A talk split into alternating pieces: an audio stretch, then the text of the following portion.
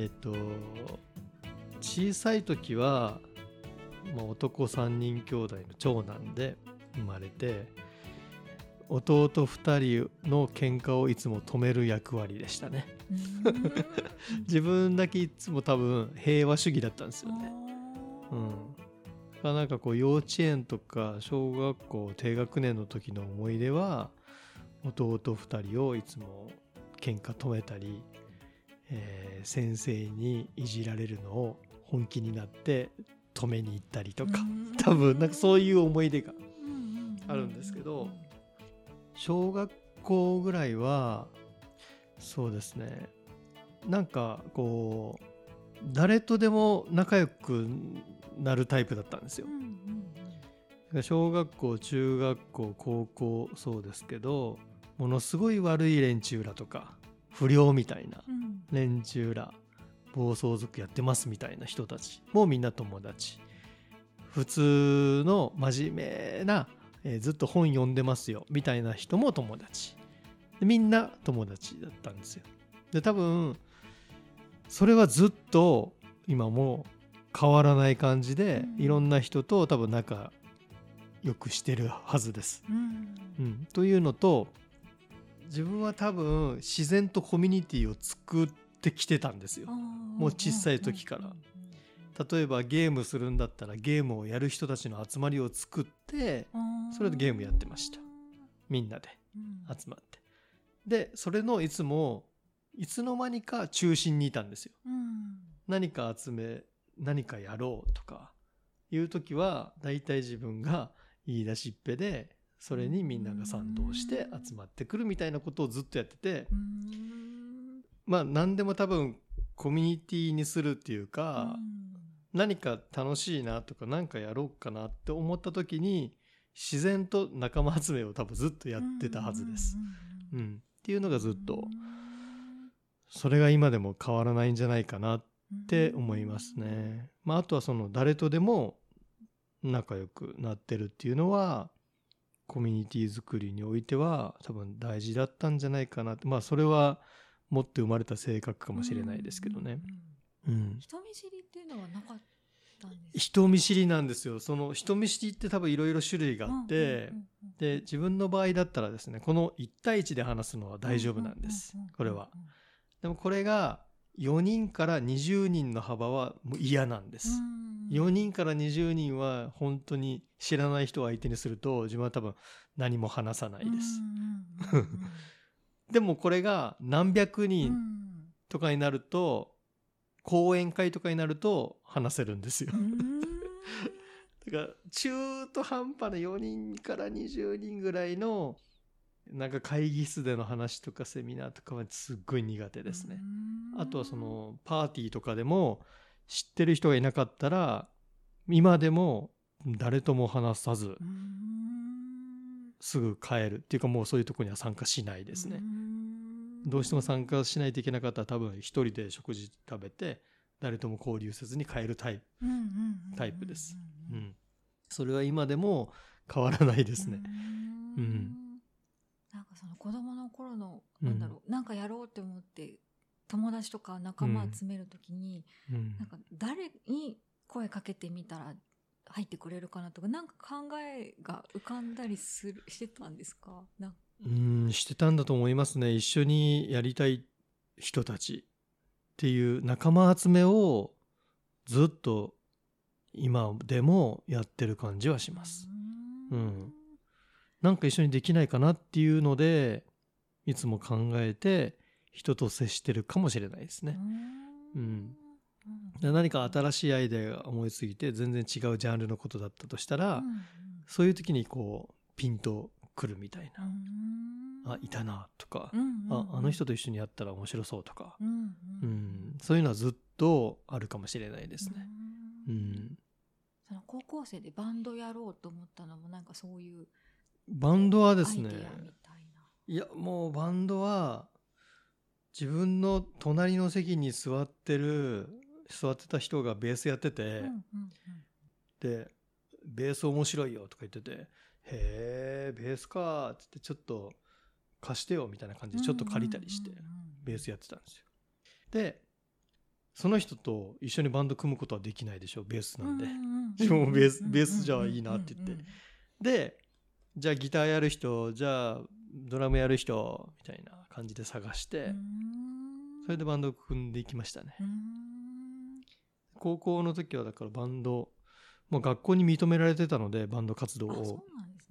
うん、もうバンドの練習だったら早めに帰っていいとか、大会もその福岡市の例えばドンタクとか、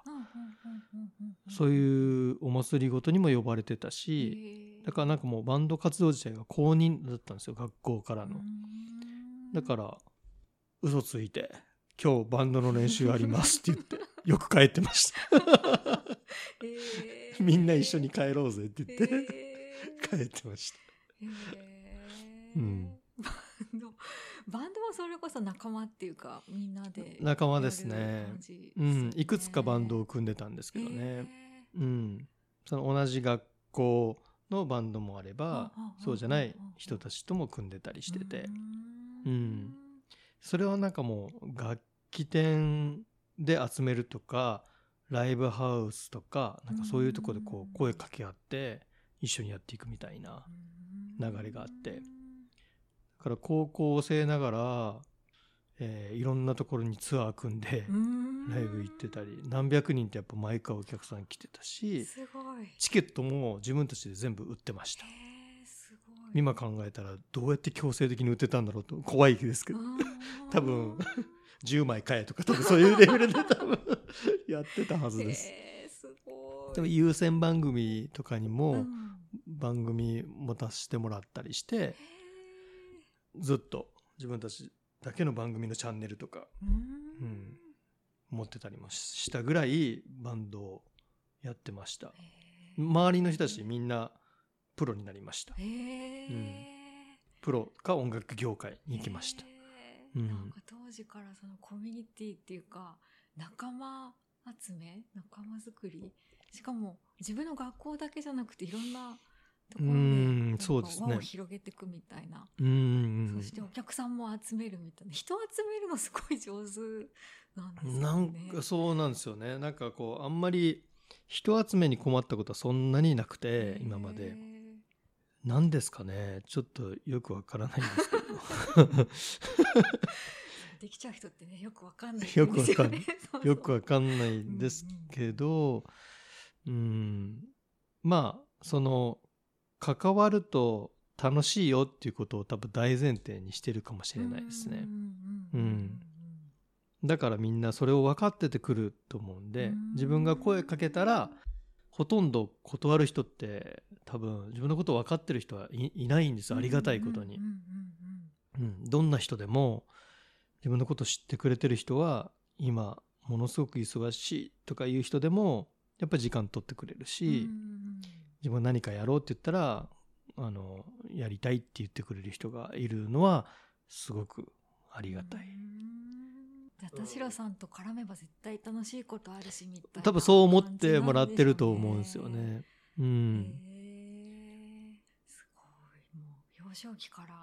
今の活動の片鱗が見えるというか、うん。そうだったんだって感じこじつけかもしれないですけど多分でもその辺は変わってないのかなって思いますね。あとその大学の時とかはあのもうなんかですねその時二十歳までに起業するってずっと思って動いてた時があって本当に海外からいろんなサンプルを仕入れてうん。それをそのサンプルを持って例えばココナッツジャムとか海鮮のまあ冷凍物とかあと魚介のイワシ系とかキムチの材料みたいなものとか白菜とかそういうものをいろんな国からサンプルを仕入れてそれで営業を回ってたんですよ大学の時。へでその時に自動車学校の免許の先生誘って商社出身って言ってる人がうんいたのでうん一緒に会社やりませんかって言ってその人に全部アポ取りとかしてもらったりしてで仲間いないからふ先生と自分だけだったとかしたので旧大に行って旧大だったら自分より頭いい人たち多いと思って旧大に行って貿易一緒にやる人いませんかみたいな感じでそれで2人引っ掛けて4人で営業回ってた大学生活。引っかかるんだすごい。引っかかってました？かかるっていうのは一緒にやりませんか？給料分かりませんって感じですよ。うー、ん。うん、やった分だけみたいな感じで。あでもなんかそんな、まあ、大学生活はそんな感じで貿易をとにかくやりたくていろいろ営業を本当に回ってだ大学の講義にスーツで行ってたりしてーましたね。営業待ってたんで。うううんなんで起業したかうーんですか？ん。なんでですかね。わからないです。しかも二十歳ってなんかこものすごいその時はもう起業家精神が異様にあったんだと思いうます。うん。なぜかうはん。わからないです。ただバンド辞めたきっかけっていうのもあるんですけどバンド辞める時すっごい悩んだんですよというのもバンドも世界を股にかける仕事をしたいってなぜか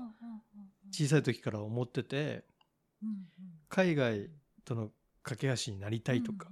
世界中駆け巡る仕事したいとかってなったらミュージシャンなのかまだその時選択肢が全然ないからうんか商社マン貿易。て思ってたんですよ。うん。でバンドってなった時に自分より才能がある人たちが多すぎてでさらに自分のその真ん中の弟うんも音楽やってて明らかに弟の方がセンスあるんですよ。うまいし。だから別に自分じゃなくても弟が音楽をやるんだったらいいなと思って。うんで結局バンドが解散した原因は作曲できる人が多すぎてうん。5人のうち3人作曲できてたんでジャンルオリジナルやればやるほど曲がぐちゃぐちゃになるんですよね、はいはいはいはい。だから音楽性の違いですよ、はいはいはいはい。それで解散したんで。で自分はその時にもう音楽じゃなかったら貿易するうんと思ってその時英語とか好きだったんで、うん。まあ、それでひたすらサンプルを仕入れて 独自でルートも自分でルートもそれぞれです。インターネットで探すこともあるしあとはその時通訳のアルバイトみたいなのを電化製品屋さんでやっててでそこに来るお客さんと仲良くなるでしょ、話してたら。じゃあパイロットの人がいたりとか、いろんな海外の人と話す中であのなんかいいものないみたいなの聞いて、それでたくさんいろんなものをサンプルしてそれを持って回るみたいなな大学生活でした。だからまあ仲間探し。ワンピースみたいなルフィみたいな多分生き方かもしれないです。仲間集めていく、うん、それはそうですね。大学の時はそんな感じでした、うん。世界をまたぎかける仕うん、事を。したいってずっと思ってましたね。せっかく地球に生まれてきてなんかこうあれなんですよ。いつも昔から悩んだ時とか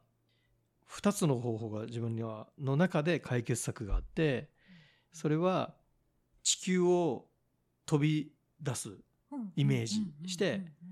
宇宙から地球を眺めてその中の日本のこんなちっちゃい島にいてその点みたいな自分の存在が悩んでるとか、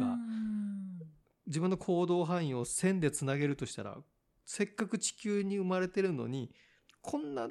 範囲でこんな日本だけの範囲で動いてるのってもったいなくないっていう視点がいつもあったんですよ。だからせっかく地球にいるんだったら宇宙から見てあ地球のことは大体知ってるよってやっぱりね言いたかったっていうのもなんか一つはそれなんですよ。いつもだから現実逃避じゃないけども地球逃避して自分の行動を俯瞰してみて考えてたっていうのもあるかもしれないですね。だから世界中でいろいろなことを動いていきたいっていう、うん、のもありました。あともう一つはもうこれは自分が起業してからずっと思い描いてる将来のイメージ像っていうのがずっとあってそれ今でも変わらないんですけど理想的なやりたいことがあるんですよ。それは世界中のどこかで毎週末例えば土曜日とかに世界中から自分が直感で思いついた15人を集めてパーティーをする。世界中のどこかで今回はどこどこ開催みたいな感じで。っていうのを世界中で毎週末1日だけずっとやっていきたいんですよ。でそのイメージはもうずっとできててどういう空間でどういう会話でどういうワイン飲んでとか周りにどういう人たちがいてその人たちの会話その風景がずっと見えてるんですよ。でそこが自分の最終的に行き着きたい自分の姿で,、でそこでたくさんのアイデアを生むビジネスを生む人とのつながりを生むこれが世界規模でできてたらめちゃくちゃ幸せだなって思ってまあそれでマッチング交流会とか、あれも福引き会とかプレミアムな福引き会はそれこそ15人20人になるので、日本ではそういうことをやってきてたっていうのもあるんですけど、でもまあそれをその将来的な自分像にいつも相談するっていうことをいつもやってました。じゃあ逆算していくみたいな。そこにたどり着きたいんだったら今何するべきかが見えてくるみたいな。あそうです。それもその何をすればいいかっていうのはあのあんまりかん実は考えないんですよ。そこは考えずに、えー、そこにつながる行動だったら何でもするって感じです。逆算というよりは、